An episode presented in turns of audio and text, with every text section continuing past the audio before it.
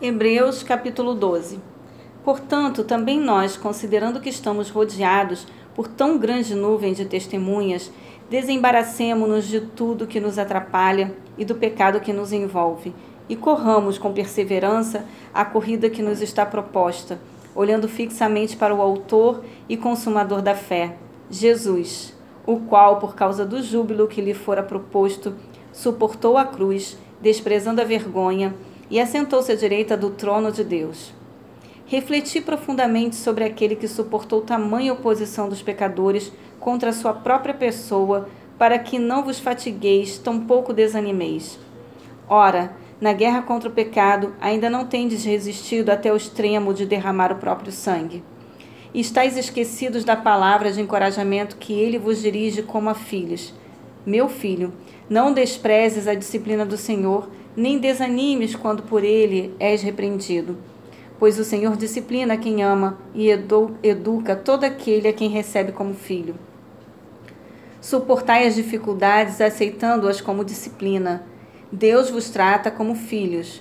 Ora, qual filho que não passa pela correção do seu pai? Mas se estáis sem orientação, da qual todos se têm tornado participantes, então não sois filhos legítimos, mas bastardos. Além do mais, tínhamos nossos pais humanos que nos educavam e nós os respeitávamos. Quanto mais devemos toda obediência ao Pai dos Espíritos, para então vivermos. Porquanto nossos pais nos disciplinavam por um espaço curto de tempo, da forma que melhor lhes parecia. Deus, entretanto, nos corrige para o nosso bem maior, a fim de que possamos participar plenamente da sua santidade. Toda correção de fato, no momento em que ocorre, não nos parece ser motivo de contentamento, mas de frustração. Mais tarde, no entanto, produz fruto de justiça e paz para todos aqueles que por ela foram disciplinados. Sendo assim, fortalecei as mãos enfraquecidas e os joelhos vacilantes. Preparai caminhos retos para os vossos pés, para que aquele que manca não se desvie, pelo contrário, seja curado. Esforçai-vos para viver em paz com todas as pessoas e em santificação, sem a qual ninguém verá o Senhor. Vigiai para que ninguém se exclua da graça de Deus, que nenhuma raiz de mágoa venenosa brote e vos cause confusão, contaminando muitos. Que não se abrigue entre vós nenhum imoral ou profano, como Esaú, o qual, por uma refeição desejada, vendeu todos os seus direitos de herança como filho mais velho. E assim, como bem sabeis, quando mais tarde quis herdar a bênção, foi rejeitado.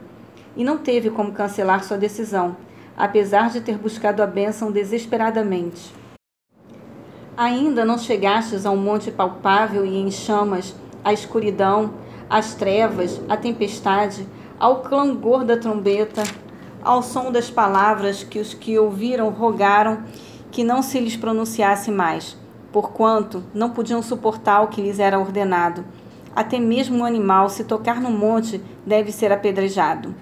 Aquelas cenas foram tão terríveis que até Moisés exclamou: Estou aterrorizado e trêmulo.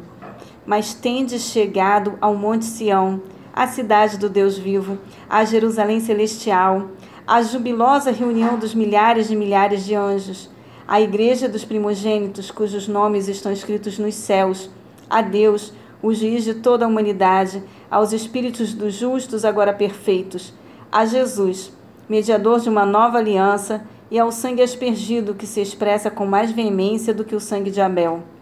Cuidado, não rejeiteis aquele que fala, pois se não escapar os que rejeitaram quem os advertia sobre a terra, muito mais nós se desprezarmos aquele que nos admoesta nos, dos céus.